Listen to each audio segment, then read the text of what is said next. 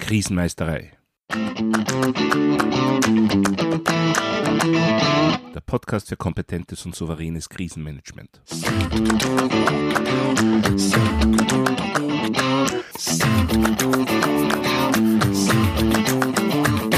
Hallo, ich bin Thomas Prinz von krisenmeisterei.at. Ich helfe Verantwortlichen, Krisen souverän und kompetent zu meistern, damit diese nicht zu ihrer persönlichen Tragödie werden. Heute geht es darum, dass Top-Führungskräfte oft eine ganz andere Vorstellung vom Grade der Krisenvorbereitungen haben, als diejenigen ihrer Mitarbeiterinnen und Mitarbeiter, die dann tatsächlich für die Umsetzung verantwortlich sind. Lügen diese Führungskräfte? Nun im Regelfall nicht. Oder zumindest nicht wissentlich. Meist steht da wirklich die Überzeugung dahinter, dass das eigene Unternehmen, die eigene Organisation oder die eigene Behörde wirklich gut vorbereitet ist. Dass für alle Szenarien tatsächlich vorgesagt ist.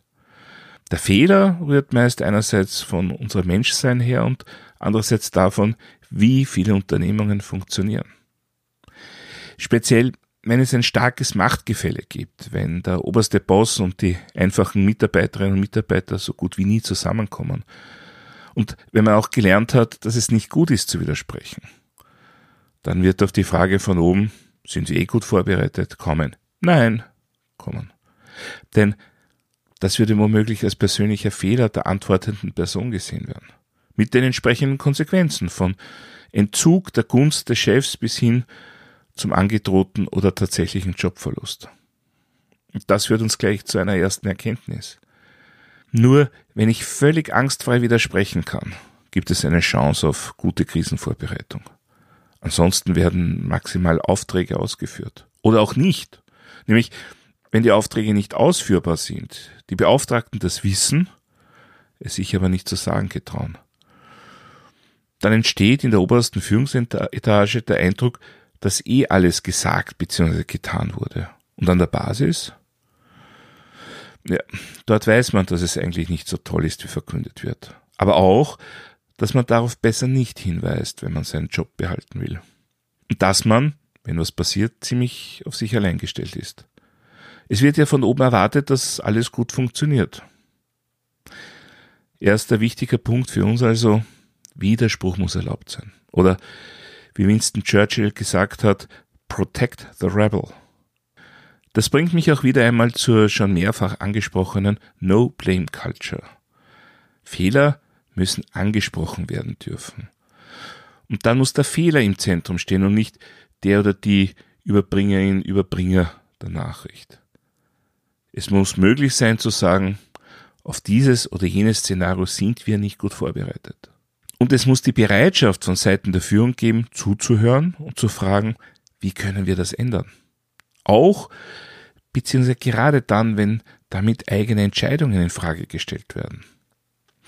Denn letztendlich wird nur jenes Unternehmen, jene Organisation, jene Behörde wirklich krisenfit sein, die bereit ist, laufend zu lernen und jegliche Erfahrung als Basis für neue Erkenntnisse zu werten und diese auch sofort umzusetzen. Da ist beispielsweise die ONR 17091 auch sehr explizit. Lernfähigkeit ist eine wichtige Voraussetzung für die Erlangung bzw. die laufende Weiterentwicklung einer Krisenreaktionsfähigkeit. Ja, aber warum überstehen Betriebe, bei denen die Leitung falsche Vorstellungen hat und es keine durchgängigen Planungen gibt, trotzdem Notfälle und Krisen? Ist das nicht ein Widerspruch zu allem bisher Gesagten, nämlich dass Planen und Üben absolut unerlässlich sind? Ist das nicht ein Beweis dafür, dass es irgendwie immer geht, dass man sich letztendlich den Aufwand für vorbereitetes Krisenmanagement einfach sparen kann? Ja, klare Antwort von meiner Seite, nein. Denn es funktioniert oft, weil sehr häufig mangelnde Planung durch enormes Engagement an der Basis kompensiert wird. Und das geschieht überall dort, wo besonders große Angst vor dem Scheitern besteht. Daher ist es zum Beispiel auch gerade oft in sozialen Bereichen zu finden, medizinischen Bereichen. Die Mitarbeiterinnen, die Mitarbeiter an der Basis wissen um die Kritikalität der Situation. Sie wissen, dass Scheitern keine Option ist, weil entweder sie den Job oder im Extremfall ihnen anvertraute Menschen ihr Leben verlieren. Und sie tun alles in ihrer Macht Stehende und häufig noch weit mehr, um die Situation zu beherrschen. Dabei werden mitunter auch Regeln und womöglich sogar Gesetze gebrochen. Man hat einfach nur das Überstehen der aktuellen Situation vor Augen. Und die oberste Leitung, ja, die lernt dann womöglich, dass eh alles okay ist, dass man wirklich gut vorbereitet war. Was man natürlich nicht wirklich war. Denn diese Kompensation durch die Basis hat klare Grenzen.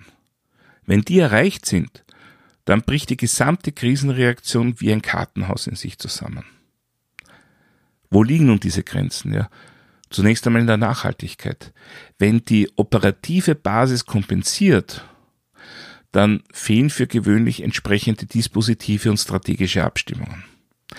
Das bedeutet nichts weniger als, es geht eine gewisse Zeit lang gut, aber eben nur kurz. Ob es sich dabei jetzt um Stunden oder Tage handelt, das hängt natürlich von den konkreten Gegebenheiten ab. Aber im Falle einer länger anhaltenden Krisensituation kommt es früher oder später zu dem Punkt, wo es ohne entsprechende Vorbereitung und Abstimmung einfach nicht mehr weitergeht. Und dann kommt es sehr plötzlich und schnell zu einem massiven Zusammenbruch des Systems. Was sich für die Leitung eines derartigen Unternehmens natürlich mehr als dramatisch darstellt. Denn es hat sich ja an der grundsätzlichen Problematik, an der eigentlichen Krisensituation womöglich gar nichts geändert. Es dauert nur einfach zu lange. Und plötzlich fallen die vielen kleinen, aber immens wichtigen Kompensationen weg und übrig bleibt nur das, was wirklich gut vorbereitet worden ist. Womöglich gar nicht. Ein zweiter Punkt, der ein derartig schlecht vorbereitetes, basiskompensiertes System zum Kippen bringt, ist, wenn die Motivation der kompensierenden Mitarbeiterinnen und Mitarbeiter wegbricht. Wie kann es dazu kommen?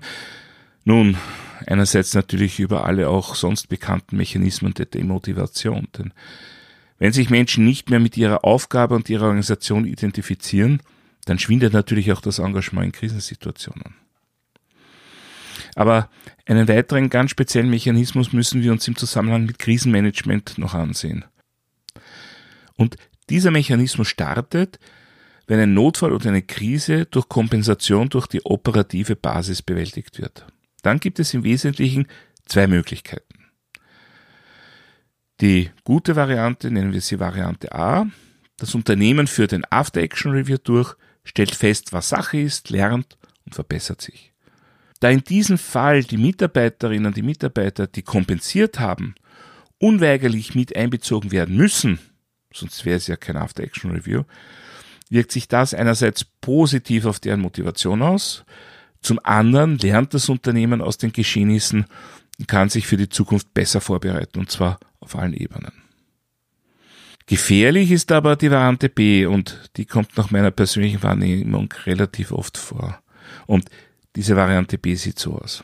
Ein Ereignis tritt ein, das Unternehmen, die Organisation, die Behörde ist schlecht oder gar nicht vorbereitet.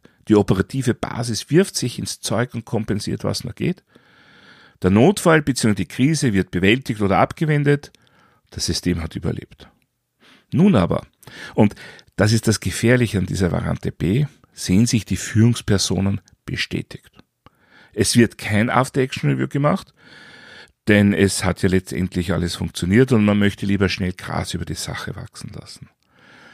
Natürlich treten die Führungspersonen sehr überzeugt auf und lassen gern verlauten, dass es sich wieder einmal gezeigt hat, wie gut das System vorbereitet war. Nur die Personen, die Mitarbeiterinnen, die kompensiert haben, die kennen die Wahrheit. Und die Motivation, das nächste Mal wieder den Kopf hinzuhalten, beziehungsweise fehlende Vorbereitungen zu kompensieren, die wächst dadurch sicher nicht. Was bedeutet das nun? Wie sollte man vorgehen? Ja, zunächst einmal kann ich es nicht oft genug betonen und wiederholen, es braucht eine No-Blame-Kultur, eine No-Blame-Culture, damit Schwachstellen erkannt und beseitigt werden können, damit echte und nachhaltige Krisenvorbereitung überhaupt möglich ist. Dann ist es erwiesen, dass nur entsprechend gute Planung und Vorbereitung, also Erstellung eines Krisenmanagementplans, entsprechende Ausbildung, regelmäßige Übungen, dass nur das nachhaltig die Krisenreaktionsfähigkeit eines Unternehmens sicherstellen kann. Und Jetzt kommt's. Wenn Sie als Krisenmanager feststellen, dass eine Situation überstanden wurde, obwohl es eigentlich keine spezifischen Pläne, Vorbereitungen oder Übungen dafür gab, dann gehen Sie bitte auf gar keinen Fall sofort wieder zur Tagesordnung über. Vielmehr stellen Sie sich bitte die Frage, ja, warum hat es eigentlich funktioniert? Denn wenn es nicht aufgrund guter Vorbereitung funktioniert hat, dann haben Sie diesmal Glück gehabt. Das Ganze ist aber in Wirklichkeit eine tickende Zeitbombe. Führen Sie unverzüglich ein ordentliches After-Action-Review durch, indem Sie genau feststellen, was warum funktioniert hat und lernen Sie daraus. Für die Mitarbeiterinnen und Mitarbeiter, deren Eigeninitiative ausschlaggebend war, ist das mit Sicherheit motivationssteigernd. Und für Unternehmer, ihre Organisation, ihre Behörde etwas, das die Krisenfestigkeit weiter deutlich erhöht. Ja, auch wenn es verlockend ist, nach überstandener Krisensituation mit kollektiven Schulterklopfen schnell wieder zum Tagesgeschäft überzugehen, tun Sie es nicht. Und wenn Sie das nächste Mal gefragt werden oder überlegen, ob Sie wirklich auf alle wichtigen Szenarien vorbereitet sind, bevor Sie mit Ja antworten, denken Sie kurz darüber nach, wieso das Ihre Antwort ist. Weil man es Ihnen einfach versichert hat? Oder weil es tatsächlich Pläne gibt und entsprechende Evaluationen von erfolgreichen Übungen und Simulationen? Verfallen Sie nicht in den Fehler, die Weisheit derer zu bewundern, die Ihnen zustimmen. Hören Sie auch auf die kritischen Stimmen und verlassen Sie sich nicht auf reine Beteuerungen, sondern auf handfeste Ergebnisse, konkrete Evaluierungen. Denn wenn die Krisenfestigkeit in Wirklichkeit auf reiner Kompensation durch die Basis beruht, dann kann das zu einem sehr bösen Erwachen führen. Soweit für heute zum Thema Wir sind vorbereitet. Wirklich? Wenn Sie etwas nachlesen wollen, dann finden Sie Shownotes und weitere wertvolle Infos auf meiner Website krisenmeisterei.at. Dort können Sie auch meinen Newsletter abonnieren oder mein E-Book herunterladen. Außerdem können Sie sich für eines meiner Webinare anmelden. Wenn Sie besondere Wünsche oder Anregungen zum Podcast haben, dann würde ich mich wie immer sehr über ein E-Mail freuen. Die E-Mail-Adresse ist podcast.krisenmeisterei.at. Das war's für heute. Ich bin Thomas Prinz von krisenmeisterei.at. Vielen Dank fürs Zuhören und auf Wiedermeistern bei der nächsten Folge.